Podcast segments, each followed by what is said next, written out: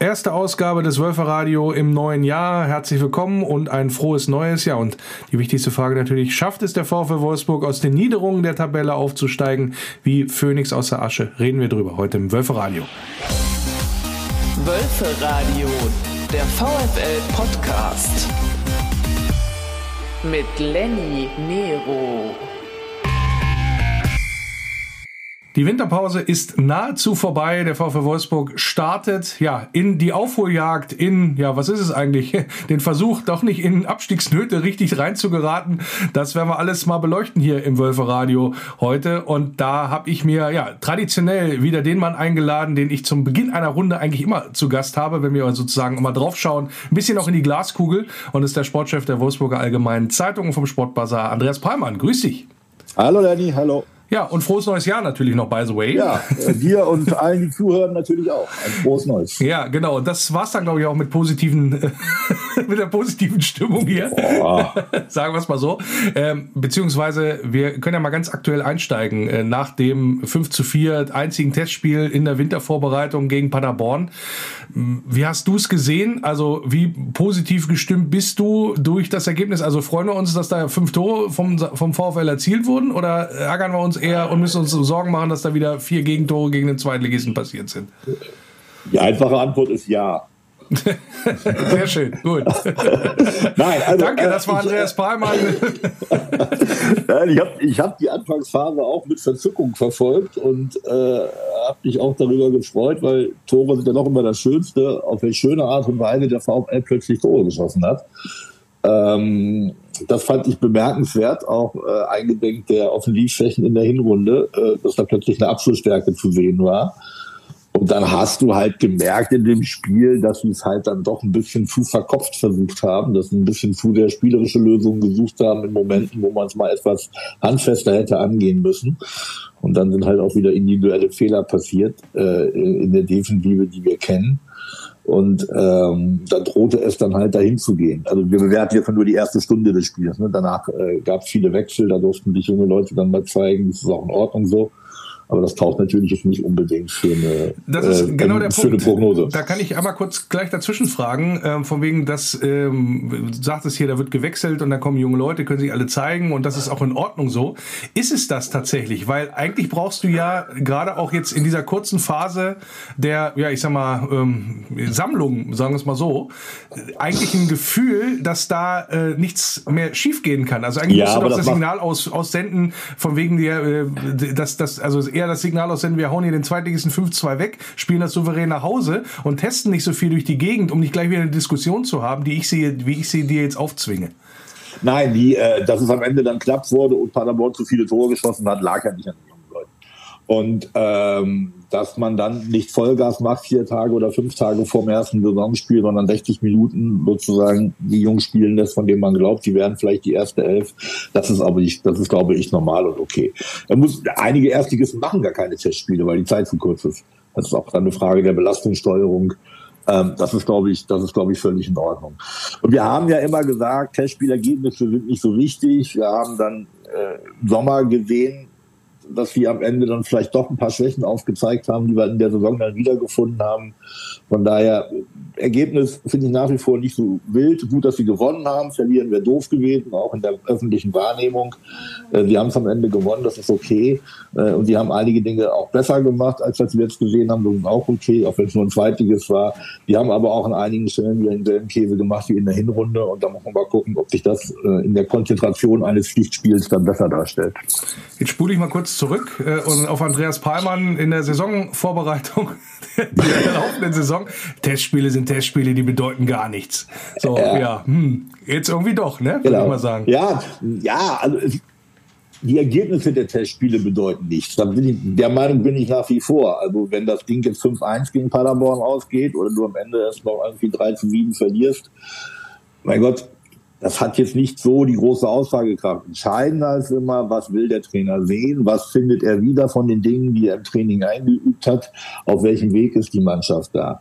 Und ähm, so meine ich das auch mit den Sachen im Sommer. Da haben wir dann natürlich gesagt, komm, Ergebnisse nicht so wichtig, aber wir haben natürlich in den Spielen auch schon einige Dinge gesehen, wo wir gesagt haben, das muss eigentlich noch besser werden. Im Sommer stimmten dann zunächst die Ergebnisse als die Pflichtspiele losging. Und kurioserweise tauchten dann die Probleme, die in den Testspielen zu erahnen waren, ab dem fünften Spieltag wieder auf. Es war ein ungewöhnlicher Ablauf. Kann man jetzt tausend Gründe dafür diskutieren, woran das gelegen haben könnte. Grundsätzlich bleibe ich aber dabei. Testspiele bitte niemals überbewerten. Gut, dann bleiben wir erstmal bei dem Testspiel Paderborn, bevor wir vielleicht gleich nochmal einen Blick in die Vergangenheit werfen, in Anführungsstrichen. Aber äh, Florian Kofeld hat äh, ein Fazit gezogen und ähm, sagte, wir wollen nicht nur drauf schauen, was war und uns nur über die Defensive definieren. Finde ich schon einen sehr bemerkenswerten Satz äh, bei einer Mannschaft, die so viele Tore gefressen hat in der Hinrunde. Wir müssen ein Gesamtpaket entwickeln und das heißt mutiger, strukturierter und zielstrebiger Kombinationsfußball. Ja, Punkt. Ja, ähm, ja das, ähm, das klingt soweit gut. Ähm, Frage 1a, äh, gibt man der Mannschaft, Stichwort wackelige Defensive, damit nicht ein Alibi, wenn man schon sagt, wir müssen uns darüber nicht definieren? Und wie viel B, Frage, ist denn schon vom mutigen, strukturierten, zielstrebigen Kombinationsfußball zu sehen gewesen bislang? Also ich fand, ein paar Dinge waren schon okay, auch so in den Abläufen vorne, dass der, der den Ball hatte, schon mal ungefähr wusste, wo er damit hin will. Äh, das habe ich schon gesehen, äh, andersweise in dem Spiel. Und das waren Dinge, die ich äh, vor allen Dingen dann ganz am Ende der Hinrunde doch viel zu wenig gesehen habe. Und ansonsten, ja, aber klar, nicht nur verteidigen, na logisch. Das ist ja kein Kader, mit dem du rein Zerstörungsfußball spielen kannst. Von daher ist der Ansatz ja schon völlig in Ordnung. Ähm, natürlich sieht und weiß Florian Kofeld auch, dass du hinten stabil sein musst und dass du vor allen Dingen konzentriert und auch im Zweifelsfall sehr konsequent und kompromisslos äh, äh, agieren musst. Ähm, sonst äh, steht das Ganze auf einem viel zu wackeligen Fundament. Das haben wir ja in der Hinrunde oft genug gesehen. Also von daher ist das schon okay zu sagen, klar, wir müssen hinten stabil stehen, aber das alleine wird nicht heißen, wird nicht reichen und, und, und wird uns nicht helfen. Und Im Grunde, wenn man ehrlich ist, so Sätze, wie die Mannschaft dann spielen soll und dass es vorne und hinten funktionieren soll, die wird ja jeder Trainer in der Vorbereitung erzählen. Mit ungefähr ähnlichen Worten.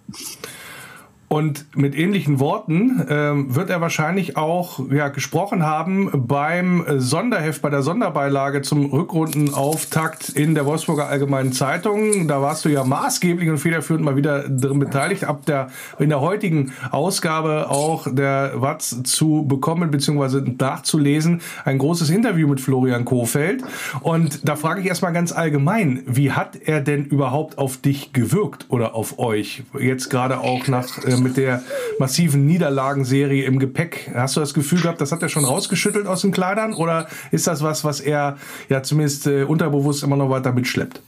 Ähm, nicht nur unterbewusst, sondern auch ganz bewusst. Er macht auch keinen Hehl daraus, wie der ihn, wie der Niederlagen an ihm nagen. Er hat da auch im Interview ein bisschen was zu erzählt, dass er ein extrem ehrgeiziger Typ ist, den es furchtbar wurmt, so Spiele zu verlieren. Was ich aber so ganz interessant fand als Aspekt auch, was so seine Emotionalität dabei angeht, und das war ja die Richtung, in die deine Frage zielte, er sagte auch, naja, wir haben jetzt natürlich in den englischen Wochen der, der Hinrunde haben wir viel nur über Aufstellung reden müssen, wer ist fit und wie kann man es machen und weniger noch über eine Fußballidee. Und er sagte halt, wenn er dann äh, jetzt in der Rückrunde würden Niederlagen noch viel mehr emotionaler anfassen, weil er dann das Gefühl hat, es ist seine Idee, die nicht geklappt hat, noch viel stärker als in der Hinrunde. Das fand ich ganz interessant. Also würdest du das als Schwäche-Eingeständnis machen? Nein, also, gar nicht. Wie würdest, wie würdest das, oder, oder wie würdest du das sehen? Nein, du musst dich ja als Trainer, du musst dich ja einbringen und du musst ja authentisch du selbst sein, sonst hast du ja irgendwann keine Chance. Und das merkt die Mannschaft ja irgendwann auch, dass du nicht glaubwürdig bist. Und äh, das ist halt die Art von Emotionalität, mit der er Fußball lebt. Das hat ich erstmal gar nichts mit fachlicher Eignung oder so zu tun, sondern nur mit der Art und Weise, wie geht er damit um mit diesem, mit diesem Konstrukt Fußballmannschaft, äh, dem er ja äh, nun mal vorsteht. Und da fand ich das, das, das schon sehr okay, ehrlich zu sagen, so ist meine emotionale Ausgangslage, wenn ich damit umgehe.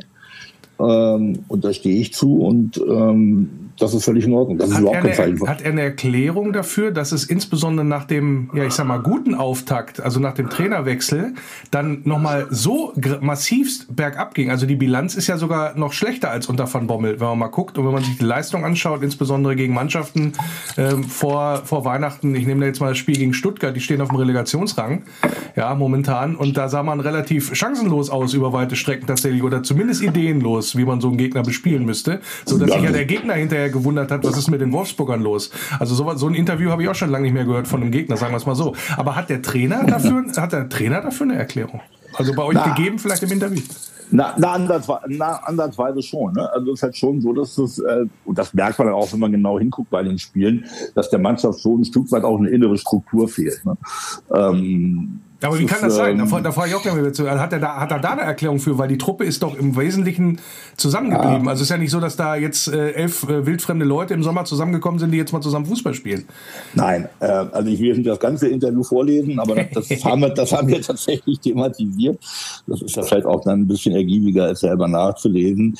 Er sagt aber natürlich auch, Neuzugänge, also auch wenn der Stamm zusammenbleibt, wenn du neue Spieler in die Mannschaft holst, zu einem nicht geringen Teil auch Spieler, die einen gewissen Anspruch haben, haben, dann hast du natürlich eine andere Gruppendynamik und die muss sich neu einpendeln.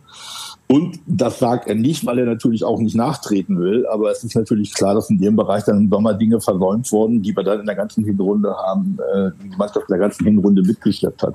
Was Ausbildung einer klaren Hierarchie in der Mannschaft zum Beispiel angeht. Ausbildung von Führungsstrukturen. Hat er denn dann Möglichkeiten Hat er denn überhaupt Möglichkeiten gehabt, äh, jetzt dahingehend einzugreifen? Weil ich sag mal vor allen Dingen einen Punkt, der natürlich im Wesentlichen auch ein massiver Unterschied ist zur Vorsaison und auch unter Glasner. Die Mannschaft wirkt nicht fit, die Mannschaft ist nicht konditionell auf der Höhe. Das mache ich so ein paar Sachen fest, was die Laufleistung insgesamt angeht. Das mache ich fest, insbesondere an ja den erzielten Toren, äh, was die letzte Viertelstunde zum Beispiel angeht und auch die kassierten Tore in der letzten Viertelstunde.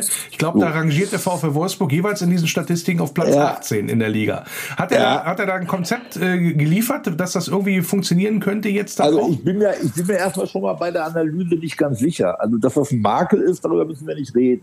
Äh, und äh, das, den Eindruck mit der Fitness teile ich auch. Ich weiß nur nicht, ob das das Entscheidende ist, denn auch mit der Laufleistung. Also ich habe mehr, ich, mir macht die Frage, wohin laufen die, mehr Sorgen als die Frage, wo viel laufen, äh, wie viel laufen die. Also will sagen, äh, die Spielorganisation, die Automatismen fand ich bedenklicher als die reine Laufleistung und das eine führt dann aber zum anderen. Weil du dann einfach dieses, diese Intensität, das ist ja so ein großes Wort, das immer genannt wurde, aber da ist was dran. Weil du kriegst dann diese Intensität nicht auf dem Platz, wenn du permanent, wenn du dir permanent nicht sicher bist, was du ja eigentlich gerade tust.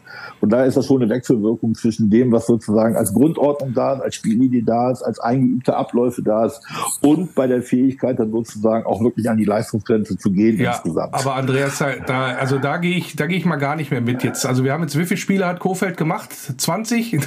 naja, die, so viel waren es nicht. Ja. Aber, aber es waren, es waren einige, sagen wir es mal so. Und ja. äh, wenn du dann vor allen Dingen nicht nur das Gefühl hast, ähm, es geht eher so in, äh, also es geht noch weiter runter, als dass es sich in irgendeiner Form stabilisiert, dann äh, bin ich natürlich äh, auf der Suche nach ganz einfachen Erklärungen, sagen wir es mal so. Sind wir hier im Wölferradio ja immer äh, auf der Suche nach der ganz einfachen Erklärung.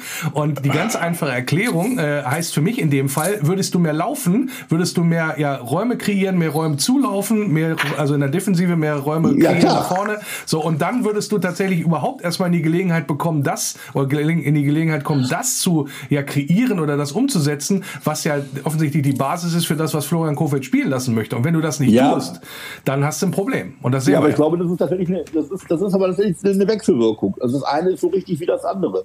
Natürlich ist die Basis für alles, dass du auch mit einer gewissen körperlichen Leistungsfähigkeit, sprich in dem Fall auch mit der Bereitschaft zu, mit der Fähigkeit, äh, äh, lange und viel zu laufen, äh, da, das ist natürlich die Basis für vieles. Andererseits kannst du natürlich diese Leistung, Leistungsvermögen auch, auch dann nicht abrufen, wenn viele andere Dinge nicht funktionieren. Also ich würde dir da gar nicht widersprechen. Ja, klar, mehr laufen wäre gut. Frage eins, warum laufen sie nicht mehr? Frage zwei, wie kriegen wir sie dahin? Genau. Und laufen. Aber das ist ja hast du eine Antwort oder dein Trainer? Nein, zum Glück muss das der Trainer lösen. Das ist sein Job und nicht, meiner. Ja. Mein Job ist es dann nach jedem Film zu gucken, wie viel sind sie denn diesmal gelaufen. Ja, ja weil das deutlich, ist, ich finde das, ich find das, ich find das halt interessant, weil ähm, genau dieser Punkt äh, sind ja alles Sachen, die in der Vergangenheit, insbesondere in der Vorsaison, hervorragend funktioniert haben. Und ich glaube, Maximilian Arnold hat das mal im, äh, in einem Interview auch gesagt, der Glaser ist uns ständig auf den Sack gegangen. Ähm, genau. ne? Und er hat gesagt, so, wir müssen jetzt und wir müssen jetzt und äh, ihr müsst jetzt so und so und so weiter. Ja, und, und vor, allen Dingen, vor allen Dingen, der hat immer wieder wiederholt und immer und immer wieder dasselbe eingefordert. Ja, immer also das, das ABC so, wieder aufsagen mussten sie. Das war, ja. Genau, das war sozusagen seine Art, auch seine Art, äh, im Training die Dinge zu gestalten. Ja. So. Und, das, und, da, und darauf, darauf ist die Mannschaft irgendwann insofern angesprungen, als dass sie am Ende gesehen hat, es funktioniert. Richtig. Der, mit dem der uns dann dauernd den Arsch Genau. Und jetzt? Dann hatten sie im Sommer einen Trainer, der hat das nicht gemacht. Ja. Und hat andere Dinge versucht in den Vordergrund zu rücken, die nicht funktioniert haben. Und dann haben wir, das ist aber jetzt oft genug beschrieben worden, bei uns, bei allen anderen auch, die haben ihre alten Fähigkeiten verloren und keine neuen dazu entwickelt. Und dann kommst du in so eine Negativspirale rein, äh, aus der es manchmal sehr schwierig ist, wieder rauszukommen. Ist den Verantwortlichen auch in dem, was, was du wahrgenommen hast, ist dem Trainer bewusst, in welch prekärer Lage der VfL ist? Oder hören wir das, was wir auch in den Saisons 2017, 2018 sehr, sehr häufig gehört haben? Ja, die Qualität des Kaders, die reicht schon aus, das werden wir schon hinkriegen, so ungefähr. Da, also wir gucken eher lieber nochmal nach oben, was wir als Aufholjagd präsentieren können, als dass wir nach unten absichern. Hat, ist, ist, diese, ist das verstanden worden, wo wir momentan stehen? Und dass das naja, nicht besonders was, pralle ist? Ja, aber was wäre, was wäre denn die Schlussfolgerung daraus, dass es verstanden worden wäre? Dass sie eine andere Art von Fußball spielen? Also, was hilft dir diese Erkenntnis, oh, wir müssen jetzt nach unten gucken? Und was hilft dir die Erkenntnis, auch nach oben mit aber auch nur vier Punkte bis zu den europäischen Wettbewerben? Was hilft dir das konkret, um gegen Bochum zu gewinnen? Relativ wenig, wenn wir ehrlich sind. Du halt brauchst, einen klaren Matchplan und Leute, die ihn vernünftig umsetzen können und die vom Kopf her und von den Füßen her in der Lage sind, das zu machen, was man ihnen vorgibt. Was dann idealerweise auch funktioniert. Das ist so ein bisschen so eine Diskussion, die man immer führen kann, wenn eine Mannschaft unten drin ist. Oh, ne, die haben damit nicht gerechnet, haben gar nicht den Kader dafür, sind gar nicht für Abstiegskampffußball und so. Ja, äh, aber wir wissen ja auch, Andreas, ne, das passiert helfen? in Wolfsburg alle paar Jahre wieder, offensichtlich. Ja, aber was, was würde es jetzt helfen, wenn Jörg Schmatke, Marcel Schäfer, Florian Klofeld, wenn wir uns alle jeden Tag erzählen würden, oh, Abstiegskampf, wir gucken nur nach unten. Äh, was würde es helfen? Also, nee, es, das, das meine ich gar nicht. Das würde gar nicht. Es, sie, sie soll, also das, das ist ja, deswegen frage ich dich, frage ich ja die Person nicht direkt, sondern ich frage ja dich, der mhm. das quasi über Hintergründe oder äh, entsprechende ja, Informationen oder auch Quellen mitbekommt, ähm, dass man das nicht nach außen trägt, weil das überträgt sich ja dann irgendwann wahrscheinlich auch auf die Mannschaft etc. Wenn man da quasi da immer nur, ich sag mal, den äh, auch gerade in der Öffentlichkeit dann eher das, das, das Negative nur sieht und auch verbreitet, sondern muss man natürlich schon so ein bisschen, ähm, ich sag mal, Stabilität vermitteln letztendlich nicht. So, die Frage ist oder die Sache ist, das ist ja auch in der Vergangenheit, als es nicht lief, genau so vermittelt worden, dass es diese Stabilität gibt und in Wirklichkeit war das ein Trümmerhaufen hinter den Kulissen. Die Frage ist, hast du diesen Eindruck, und deswegen frage ich das äh, so, so nochmal nach, dass dieser, dieser, dieses Verständnis für diese prekäre Situation, dass die vorhanden ist und es eigentlich eher angesagt ist, jetzt erstmal möglichst einen guten Start hinzulegen, damit wir Ruhe reinbekommen in die ganze Kiste. Ja, aber wenn du einen guten Start hinlegst, dann bist du schon wieder den europäischen Plätzen näher als dem Abstiegskampf. Also es, ist ja nun mal die Ausgangslage so, dass beides, dass beides gilt. Also ich glaube tatsächlich, dass es innerhalb der Mannschaft in vielen Bereichen nicht gestimmt hat ich glaube tatsächlich, dass da auch so Sachen wie, so, ich nenne es mal innerbetriebliche Disziplin nicht völlig in Ordnung waren, dass es da viel Eigenbrötlerei gab, dass die mannschaftliche Geschlossenheit nicht nur auf dem Platz fehlte, sondern auch im ganzen Miteinander drumherum. Ich glaube aber auch, dass anders als wir in Relegationsjahren, wir jetzt Leute haben, Marcel Schäfer an erster Stelle, aber auch all die anderen rund um die Mannschaft, die da einen vernünftigen Input geben und da in die richtige Richtung einwirken können. Das hat damals in den Relegationsjahren entscheidend gefehlt, weil es auch in der Führung insgesamt nicht gestimmt hat. Und die Möglichkeit da der Interaktion mit der Mannschaft auch stark eingeschränkt war. Die Ausgangslage ist diesmal ein bisschen besser, aber das hilft natürlich nichts, wenn du in, wenn die Ergebniskrise so nicht mal weitergeht Du kannst ja theoretisch schon am Wochenende auf dem Relegationsplatz stehen, wenn alles schief läuft. Ja, ja. Und das lässt, lässt, lässt, der Spielplan ja theoretisch, lässt der Spielplan ja theoretisch zu.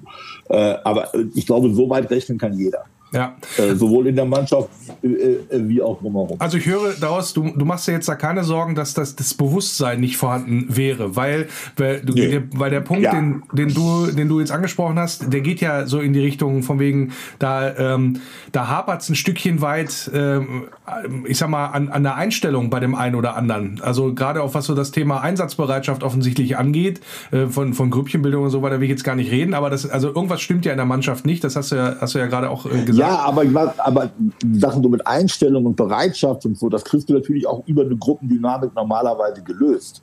Eine gute Mannschaft, in einer guten Mannschaft kann dich keiner erlauben, nicht Vollgas zu geben. Genau. Weißt du, was ich meine? Ne? So, und das ist das, was gefehlt hat. Und da ist jetzt die Frage, ist, ist der Turnaround äh, äh hinzukriegen in dieser kurzen Rückrundenvorbereitung? Äh, mit auch den ganzen Problemen mit Ausfällen und Corona und alles, was dazugehört. Ist dieser Turnaround so hinzukriegen, dass man es am Sonntag in Bochum auch sieht? Weil ja. wir können jetzt die allerbesten Eindrücke haben oder nicht haben, das ist alles scheißegal, wenn es am Bochum, wenn es in Bochum auf dem Platz nicht funktioniert. Und das wird dann, und das werden dann schon ganz, äh, ähm, ganz wichtige Spiele sein. Gerade auch die ersten beiden gegen Gegner, die eigentlich mindestens auf Augenhöhe sind, wenn man nicht sogar sagen muss, Du hast doch halt eigentlich einen Kader, mit dem der Bochum und Hertha schlagen müsste. Ja, also es ist ähm, in, interessant, weil Florian Kofeld das Ganze ja immer so ein bisschen, ich sag mal, nebulös ausgedrückt hat. Im Sinne von, ja, da gibt's Dinge im Hintergrund oder die auch schon länger zurückliegen, die ja nicht optimal gelaufen sind und so weiter und so fort. Also das, das, das feuert ja quasi Spekulationen an, wenn du solche, wenn du solche Sachen davon dir gibst. Und das zeigt natürlich auch, dass du von, äh, von äh, deine Situation vorgefunden hast, mit der du wahrscheinlich nicht so gerechnet gerechnet hast. Jedenfalls nicht in, in dieser Form, sagen wir es mal so. Also, dass man da ein bisschen, dass man tatsächlich mehr in den Maschinenraum runter muss, als einfach oben mal die, die, die Planken neu zu streichen, so ungefähr. Ähm, wirkt, wirkt er dich, äh, wirkt er für dich oder hat er für, auf dich gewirkt, auch in dem Interview, was die Aufgabe Wolfsburg angeht, so ein Stückchen weit, na, ich sag mal, äh, auf einmal wieder auf dem Boden der Tatsachen oder geerdet oder hat er sich das anders vorgestellt oder wie muss man, wie muss man das sagen? Also, weiß ich nicht. Also, wenn das so sein sollte, hat er sich zumindest nicht anmerken lassen. Also, ich glaube schon, dass man ihm relativ relativ, relativ deutlich erklärt hat, wie die Lage hier ist und worauf es ankommen wird. Ähm, deswegen kann ich mir nicht vorstellen, dass er so wahnsinnig überrascht davon war, was er hier vorgefunden hat. Ich glaube, wir, die wir die Sachen beobachtet haben, waren im Laufe der Hinrunde dann viel mehr überrascht als er.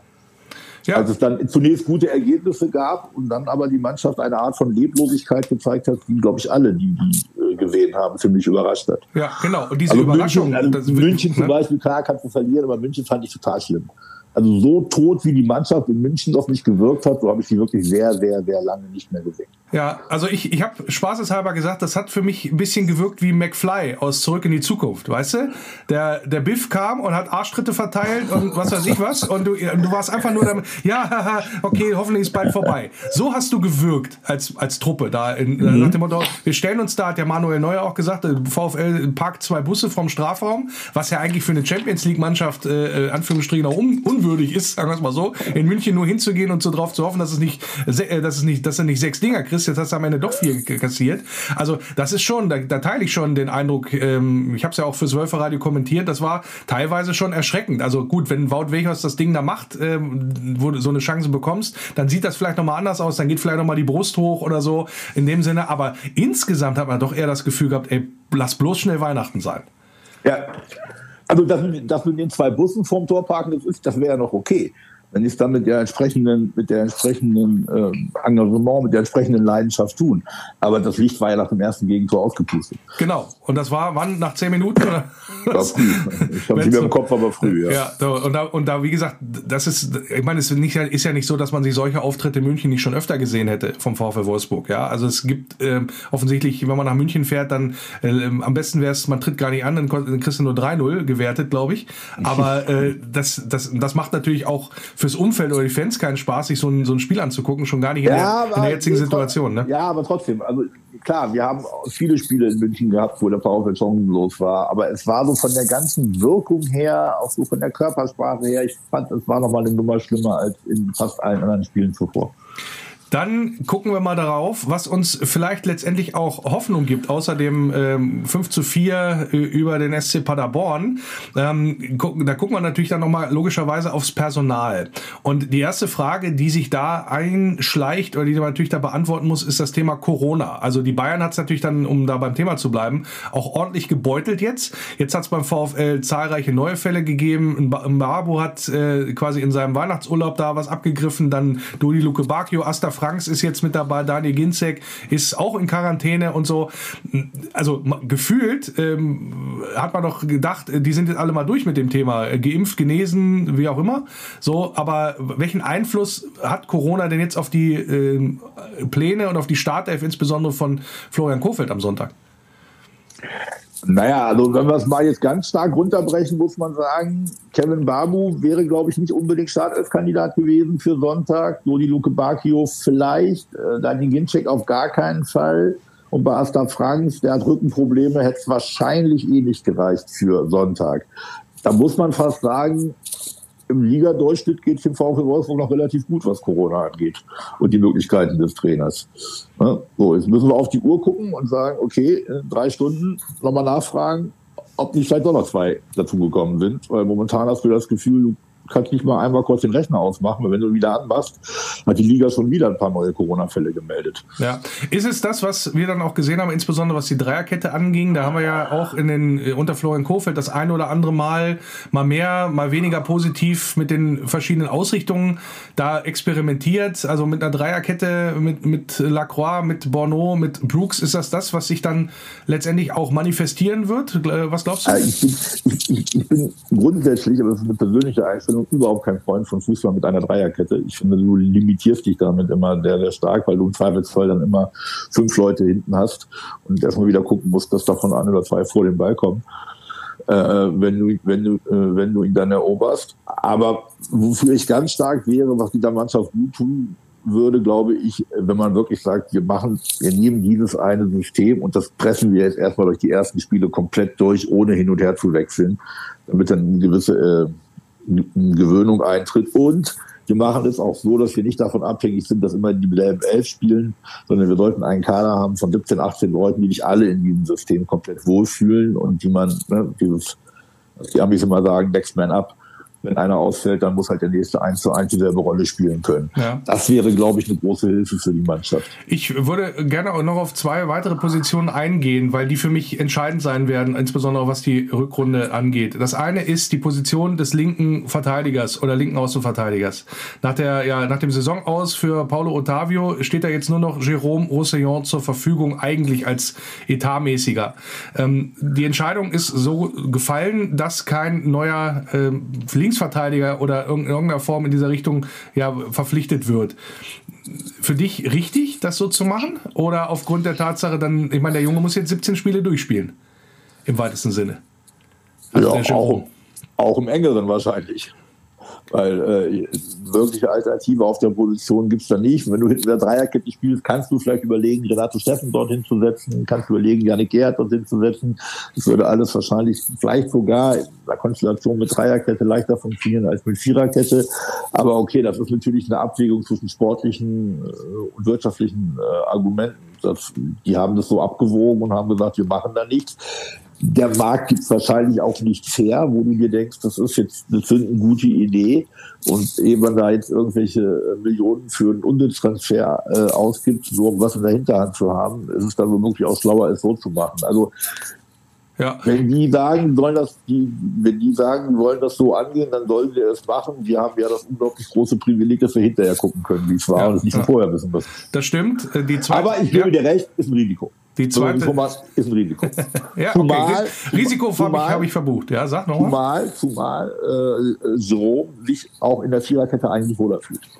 Genau, aber wie gesagt, hat jetzt auch schon ein paar Spiele gemacht äh, in der Dreierkette. Insofern bin ich mal sehr gespannt. Also ich glaube da eher, was, was die Belastung oder auch die Verletzungsanfälligkeit angeht. Es war ja quasi immer fast Zufall, dass in dem Moment, wo Jérôme Roussillon verletzt war, Paulo Ottavio fit war und dann gespielt hat, mehrere am Stück und umgekehrt. So, und jetzt haben wir diese Situation halt. Ja, aber wenn, wenn der Trend so weitergeht, dann bleibt ja Jérôme fit. Bis ja, genau, wenn das, wenn das so, aber das, da können wir natürlich nicht drauf vertrauen. Vom linken Verteidiger nach vorne, nach dem, ja, wahrscheinlich auch Saison aus für Lukas Metscher, äh, der ja, sagen wir mal, relativ zuverlässig vorne äh, noch gespielt hat beim VfL Wolfsburg in seiner Anführungsstrichen ersten Saison jetzt auch dann gerade als Stammkraft, mhm. ja, oder als nach fest, nachdem er fest verpflichtet worden ist, ähm, sind jetzt äh, alle Augen auf Wout Weghorst. Man hatte zwischenzeitlich, da kannst du ja vielleicht nochmal Aufklärung geben, ähm, nochmal geliebäugelt, nochmal jemanden zu verpflichten, wie den Nachwuchsstar aus den USA Peppi. Da hat man sich dann von, vom FC Augsburg ausstechen lassen auf den letzten letzten Metern oder von dessen äh, Investor.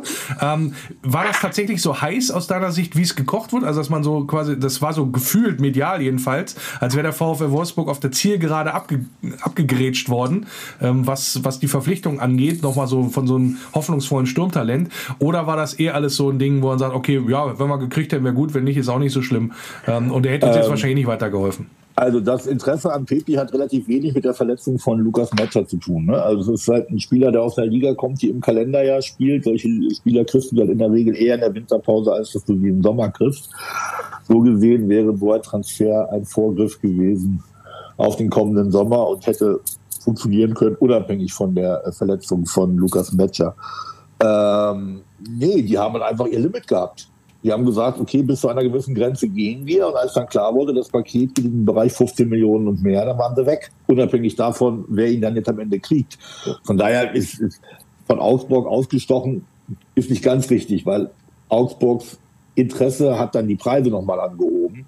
Äh, sicherlich. Ähm, aber äh, für den VfL war, glaube ich, relativ zeitig klar. Und so haben wir es auch immer, als das Thema Peppi aufkam, mitbekommen so in dem Bereich 10 Millionen, 11 Millionen, vielleicht 12. Das ist so die Größenordnung maximal, in der das äh, vorstellbar ist und was darüber hinausgeht. Was ja auch dem Weg entspricht, den der VfL ja geht. Nicht. Also das, äh, das war ja, das war ja klar, dass solche Verpflichtungen in dem Bereich, also auch so äh, Richtung 20 Millionen oder so, dass das nicht mehr gemacht also wird. Also schon aus mir, Prinzip nicht. Also ich kann ja. mir vorstellen, dass es Konstellationen gibt, wo man auch mal einen Transfer machen könnte, der, der dann etwas höher liegt im Preis aber ähm, nicht für einen 18-Jährigen, mit dem man erstmal gucken muss, wie es ihm in Europa geht. Gut, wie sind wir denn dann aufgestellt im Sturm? Also jetzt auch vielleicht, Bartosch braucht vielleicht noch so ein bisschen, aber in die Richtung ähm, aller Augen dann doch auf Wechos, dass er seine Wechselgedanken noch so ein bisschen zurückstellen kann, tatsächlich bis zum Sommer, ähm, weil ähm, wir brauchen einfach seine Tore, weil sonst wird es schwierig. Mit 17 Buden wirst du die äh, Klasse nicht halten wahrscheinlich.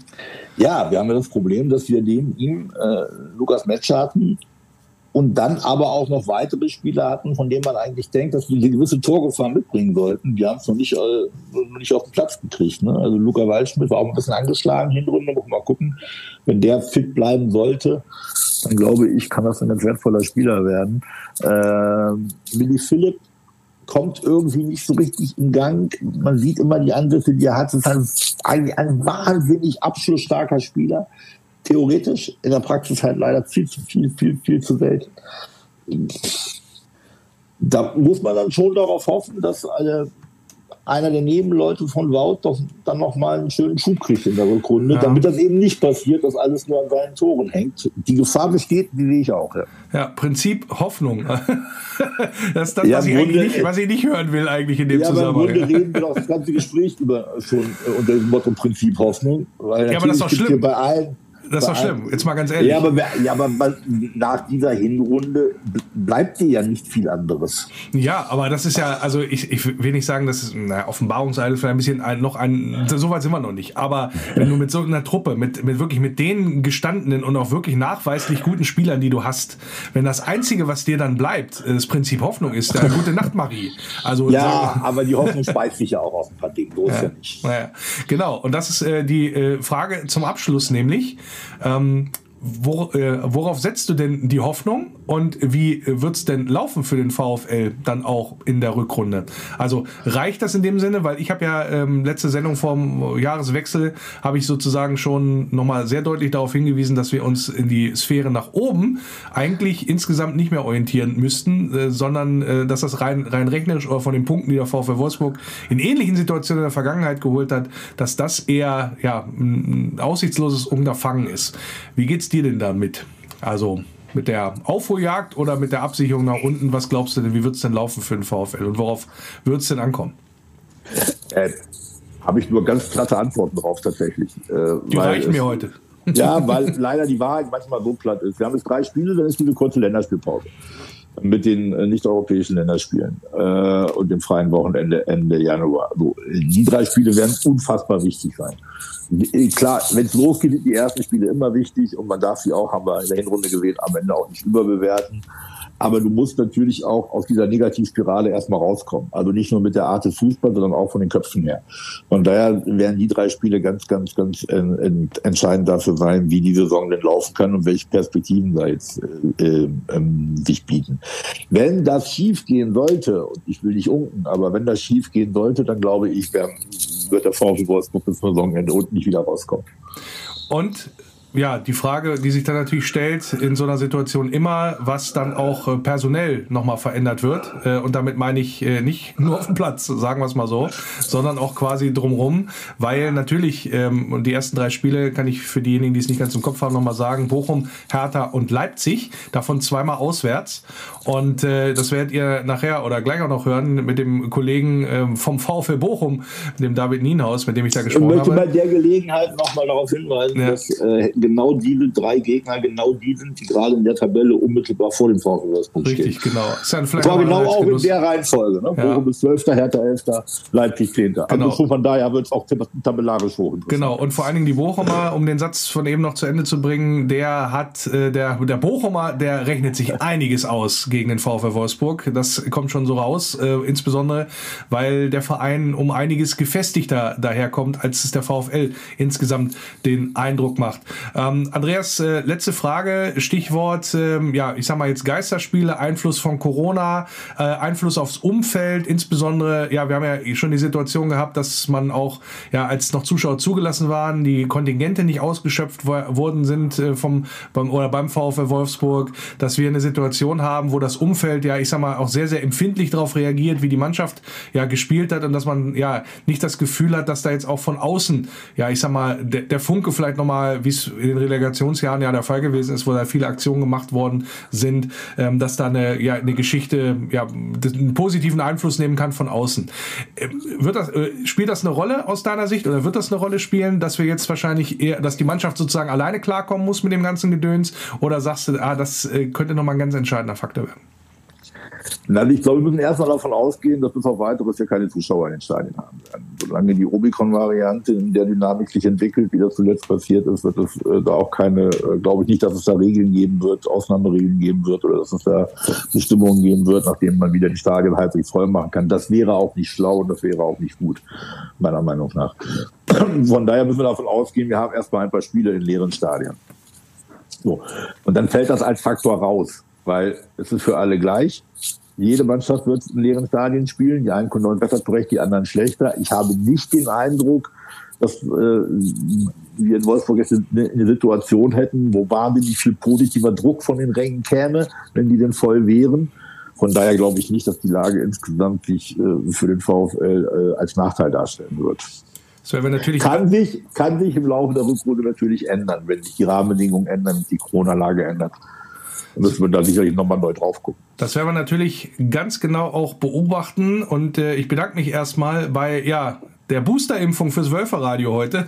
Andreas Palmann, Sportchef der Wolfsburger Allgemeinen Zeitung, für das Gespräch und danke, dass du ja, den Auftakt in die Rückrunde wieder mit mir hier begleitet hast. Danke. Wie immer sehr gern. Danke dir.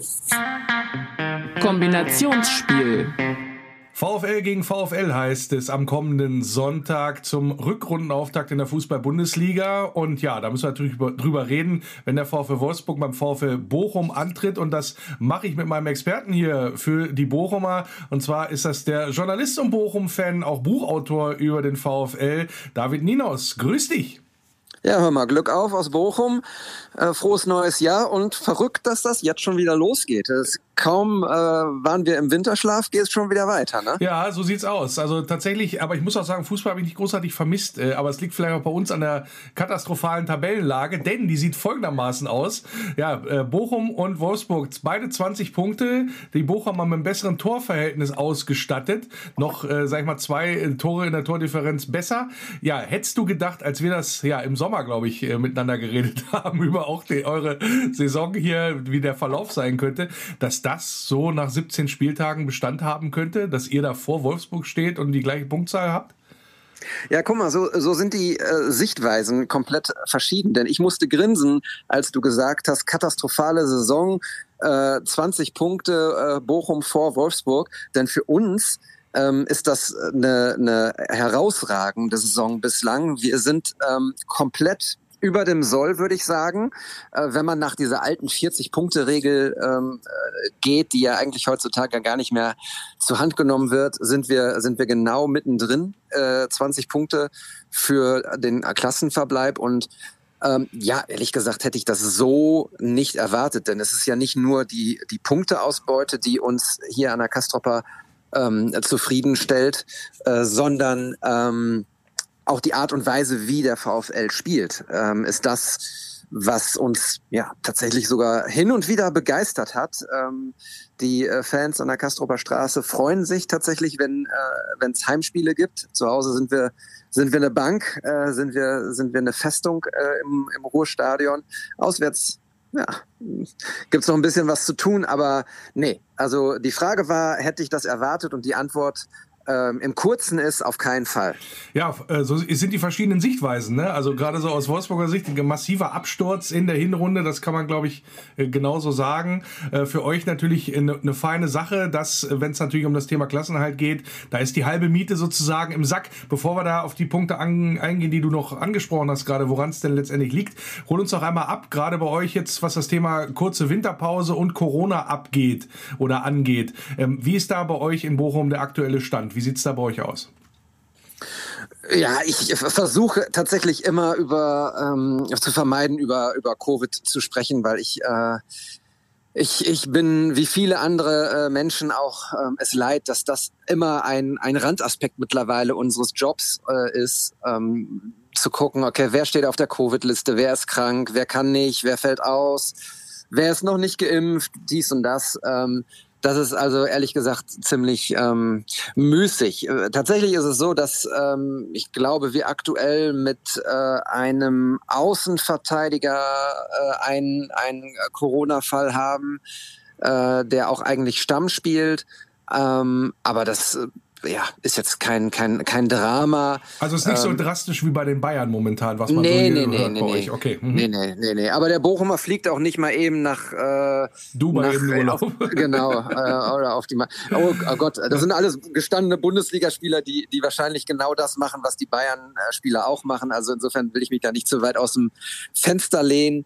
Ähm, und, und unsere Spieler da irgendwie mit Samthandschuhen anpacken, ähm, weil sie es irgendwie alle immer besser machen. Das stimmt ja nicht. Äh, insofern, nein, ich, ich, keine Ahnung. Es ist ja auch nicht so, dass man sich nur in, in Dubai oder auf den Malediven infizieren kann. Das ist ja auch an der Theke bei beim Supermarkt oder ja. was auch immer kann Also ja keine Corona-Welle in Bochum, halte ich mal so fest. Genau. Wie sieht's aus mit der relativ kurzen Vorbereitungszeit? Läuft die, wie läuft die momentan, dass da, da irgendwie ein Update, wo du sagen kannst, okay, da gab es jetzt vielleicht eine Verletzung oder der, ist, der, der steigt wieder ein oder das ist das jetzt das Bemerkenswerte bei uns momentan?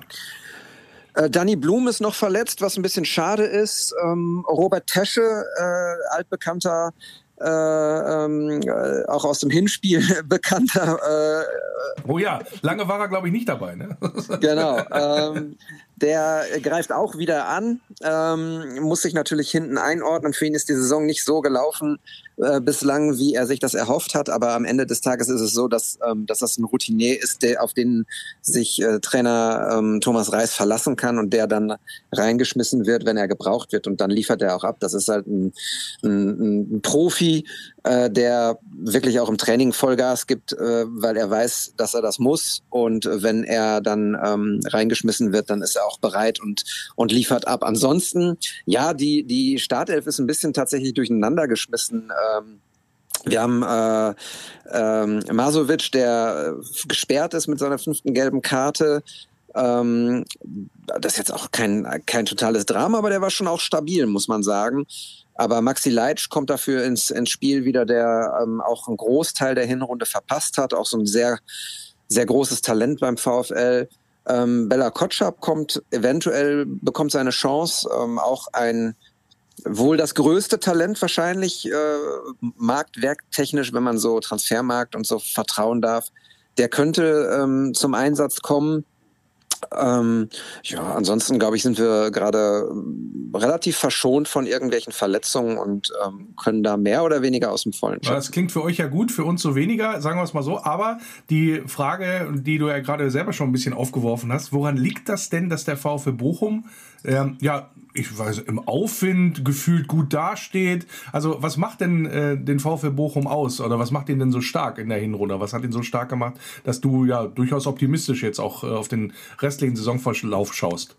Ja, also der Optimismus klingt vielleicht raus. Ich weiß aber schon auch, dass es äh, nur drei Punkte auf den Relegationsplatz sind. Also ähm, der VfL wird sich jetzt nicht äh, ausschließlich nach oben konzentrieren, sondern man muss immer auch schauen, was so im, im Rückspiegel passiert. Die letzten Spiele ähm, im, im vergangenen Jahr, vor allem äh, die Niederlage gegen Bielefeld, das war schon so, dass, dass die wehgetan hat, denn damit ist Bielefeld auch nochmal wieder rangekommen, haben danach, glaube ich, auch nochmal wieder gewonnen und haben das hinten raus äh, tatsächlich so ein bisschen spannender und enger gemacht jetzt äh, im, im, im Tabellenkeller. Insofern ich bin optimistisch, ja, aber ähm, die, die Messe ist da noch nicht gelesen. Ich hau eine Floskel nach der anderen. Ja, macht Wahnsinn. ja nichts, macht ja nichts. Ich bin heute noch gnädig gestimmt. Dann gebe ich, dir mal, dann geb ich dir mal ein Stichwort rein. Weil, weil wenn ich mir das so anschaue, äh, ja. VfL Bochum mit 26 Gegentoren in 17 Spielen, das sind exakt genauso viele wie Borussia Dortmund und zwei weniger als zum Beispiel Bayer Leverkusen gekriegt hat. Und auch Hoffenheim hat 26 Gegentore. Also mhm. eigentlich, eigentlich seid ihr Champions League reif, was eure Abwehr angeht. Also sprich, ist das der äh, das Geheimnis der ganzen Geschichte. Genau, das ist ein Teil der, der Wahrheit, ähm, dass der VfL Bochum tatsächlich in einem, in einem sehr, sehr guten Abwehrverbund ähm, verteidigt und das äh, beginnt halt auch tatsächlich mit, mit den Stürmern schon. Ähm, da, äh, jeder weiß, dass er nach hinten arbeiten muss und dass es nicht irgendwie für, für Spieler gerade für Offensivspieler ähm, Freifahrtscheine äh, nach vorne äh, gibt, äh, nach dem Motto, hey, du bleibst mal stehen und äh, kriegst den Ball lang, wenn, ähm, wenn wir den hinten raus verteidigt haben. Also das passiert nicht. Es wird tatsächlich sehr konsequent, sehr konzentriert gegen den Ball gearbeitet. Ähm, die Abwehr steht ähm, hinten wirklich gut, weil sie auch ja das Selbstbewusstsein hat, ähm, äh, und den Rückhalt auch weiß durch äh, Manuel Riemann, unseren Keeper, der auch eine sehr, sehr ähm, gute Hinrunde gespielt ja, schon hat. Fünfmal zu null kann man dazu genau, sagen. Ja. Mhm. Genau. Und dazu kommt tatsächlich auch einfach die Tatsache, äh, ich hatte das vorhin schon einmal anklingen lassen, dass der VfL zu Hause, also unser VfL, der, der Blau-Weiße, ähm, zu Hause eine Macht ist. Ne? Also ähm, sehr viele Spiele zu null gewonnen, ähm, sehr Spiele sowieso gewonnen oder auf jeden Fall nicht verloren äh, im, im Ruhrstadion.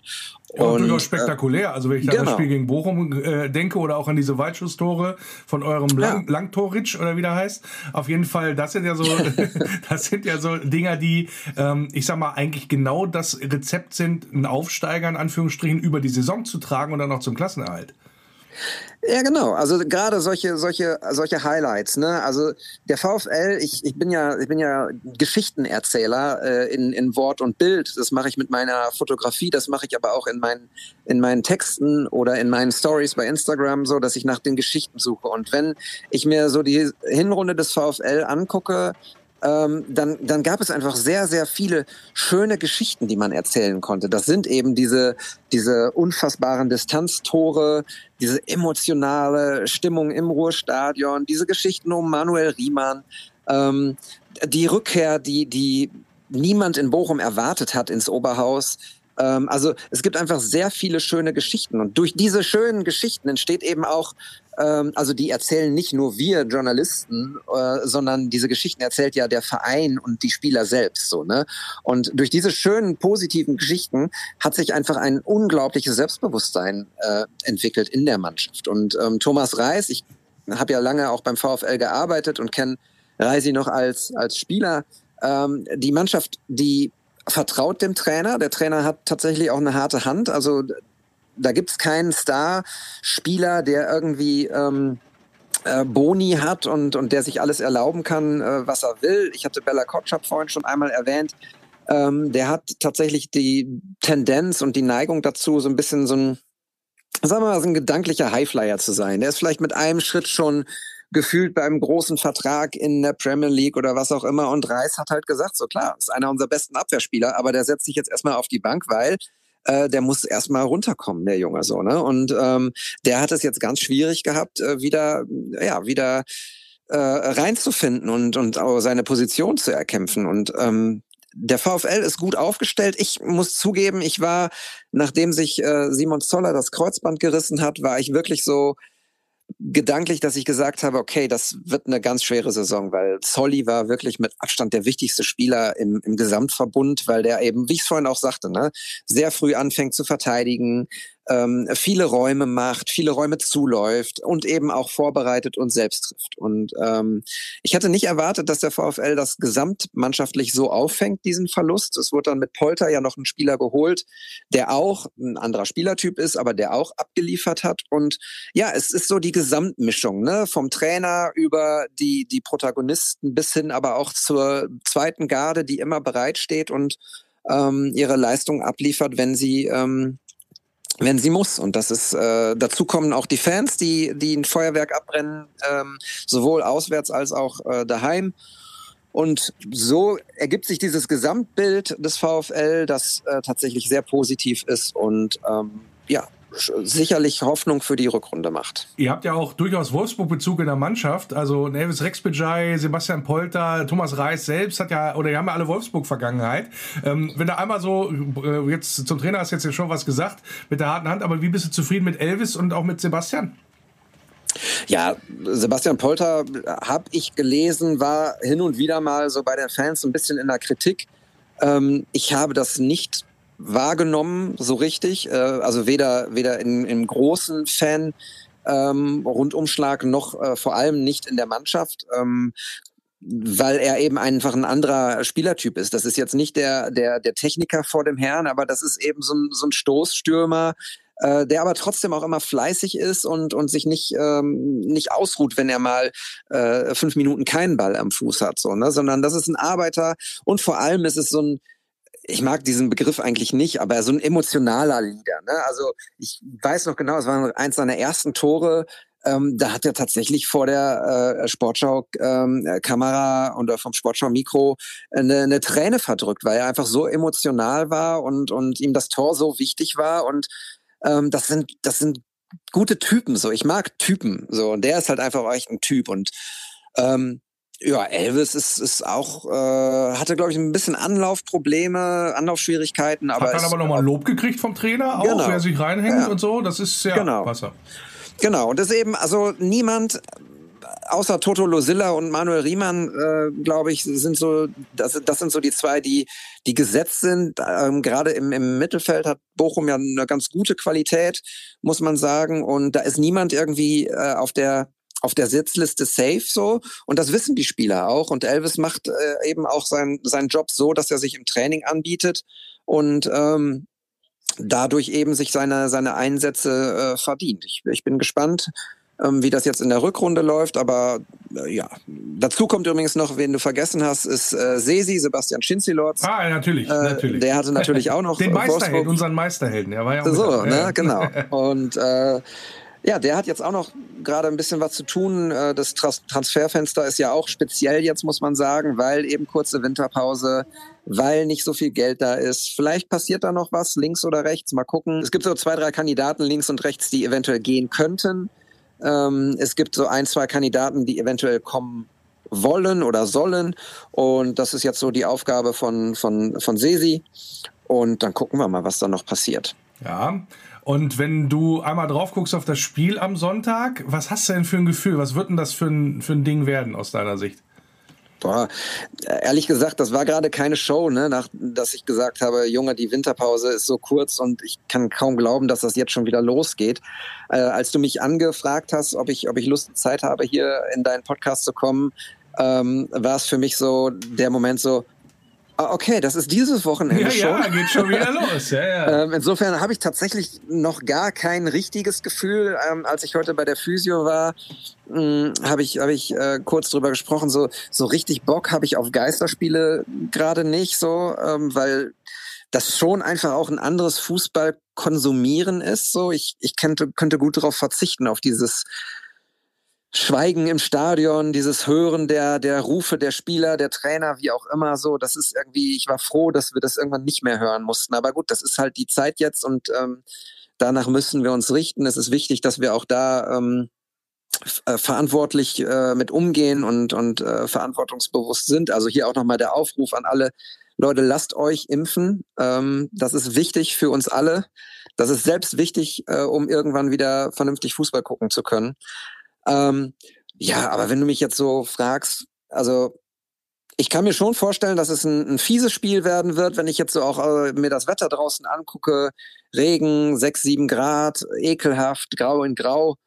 Ähm, und dann kann das wieder irgendwie so ein 1-0 werden, aber diesmal vielleicht dann äh, für den äh, für den richtigen äh, für den anderen VfL, Entschuldigung. Ich wollte gerade sagen, der richtige ist ja aber Auge des Betrachters. Ja, wir ja, werden es ja. dann sehen am äh, kommenden Sonntag, wenn der VfL auf den VfL trifft, nämlich der Was ist denn dein Gefühl? Ah, mein ich, Gefühl, ich, mein Gefühl. Ja, oh, ich habe äh, kein gutes, sagen wir es mal so. Also das Problem ist tatsächlich das positive Grundgefühl, was in Bochum da ist, das ist in Wolfsburg quasi nicht existent, sondern eher das Gegenteil. Mhm. Und äh, deswegen muss man sehr sehr genau aufpassen, dass man da unten nicht noch weiter reinrutscht. Ähm, Gerade wenn auch die ersten beiden Spiele, die ich mal so als Gradmesser jetzt nehmen würde gegen Bochum und dann gegen Hertha eine Woche später, wenn das nicht funktioniert, dann hast du automatisch wieder eine Trainerdiskussion und dann ja wird sehr sehr sehr sehr sehr ungemütlich äh, für den VfL und auch für alle Beteiligten, die da ja sportlich was zu sagen haben. Und da bin ich mal dann auch sehr gespannt. Ich wünsche mir nicht, dass das passiert, natürlich nicht, aber ausschließen äh, kann ich es jetzt noch nicht, weil wie gesagt im gesamten Umfeld fehlt diese dieses, diese positive Grundstimmung. Und deswegen müssen wir einfach mal ja, schauen, das Beste daraus machen und das Beste gleich dann schon am besten am Sonntag äh, draus machen, nämlich gegen Bochum. Ja. Hat deine, hat's ja. deine Frage beantwortet soweit? Ja, absolut, absolut. Äh, es ist, ist total spannend. Ähm, ich ich kenne die ganze Situation ja in, in Wolfsburg eben auch, weil wir bei der Sportschau natürlich immer äh, gesamteinheitlich oder gesamtheitlich auf die Bundesliga gucken und nicht nur in den besten. Ähm, von daher äh, kenne ich die Situation äh, beim, beim VfL Wolfsburg und ähm, rund um, um Kofeld und bin gespannt, wie das sich entwickelt. Ähm, individuell von den Einzelspielern äh, würde ich natürlich logischerweise sagen, ist der VfL Wolfsburg Favorit. Aber ähm, mit der Heimbilanz und ja, der Stimmung, was du auch gerade nochmal bestätigt hast, ähm, könnte es eben auch in, in, in Richtung VfL Bochum ausschlagen. Äh, ich bin sehr gespannt drauf. Ich ja, freue mich drauf. Und das Ganze um 17.30 Uhr, wie gesagt, am Sonntag. Und äh, über das bevorstehende Spiel, den Rückrundenauftakt Wolfsburg in Bochum, habe ich gesprochen mit David Ninos, Journalist, wie wir gehört haben, auch für die Sportschau aktiv und ja, Experte für den VfL Bochum. Und ich danke dir, dass du mal wieder zu Gast gewesen bist. Sehr gerne. Glück auf, bleibt alle gesund und äh, einen guten Start ins neue Jahr. Der Eintracht Braunschweig-Witz der Woche. Treffen sich zwei Eintracht Braunschweig-Fans das erste Mal hier im neuen Jahr wieder und sagt der erste, ja, hör mal, hier die Feuerwerksraketen, die du mir verkauft hast, die haben ja gar nicht funktioniert. Sagt der andere, hä, verstehe ich nicht. Ich habe die doch extra vorher ausprobiert.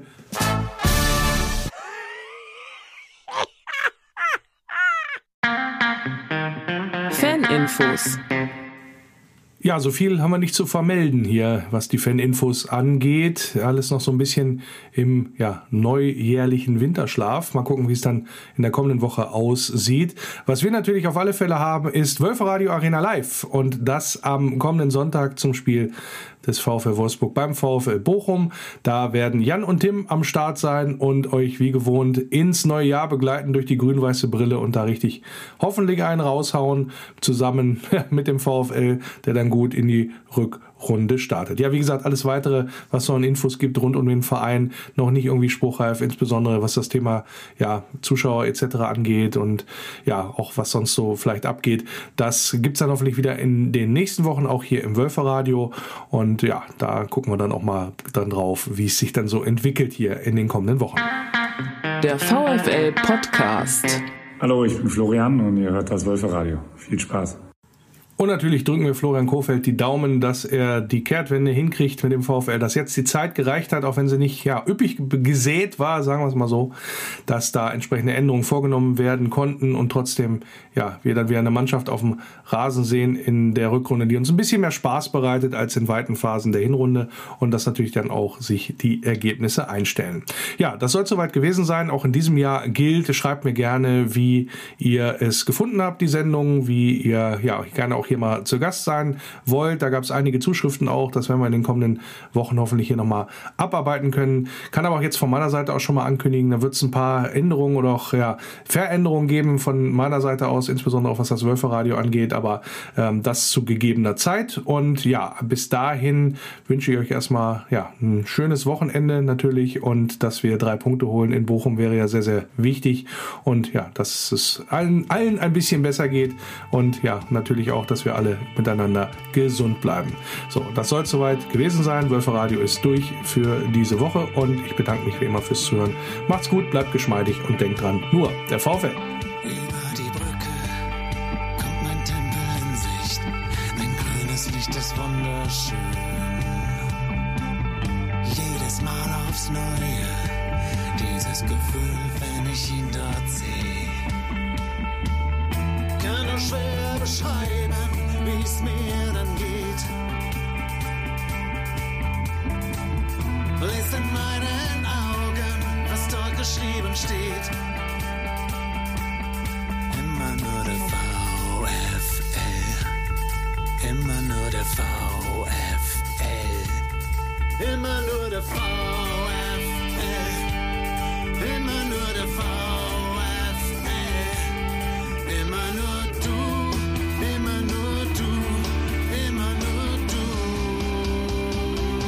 beautiful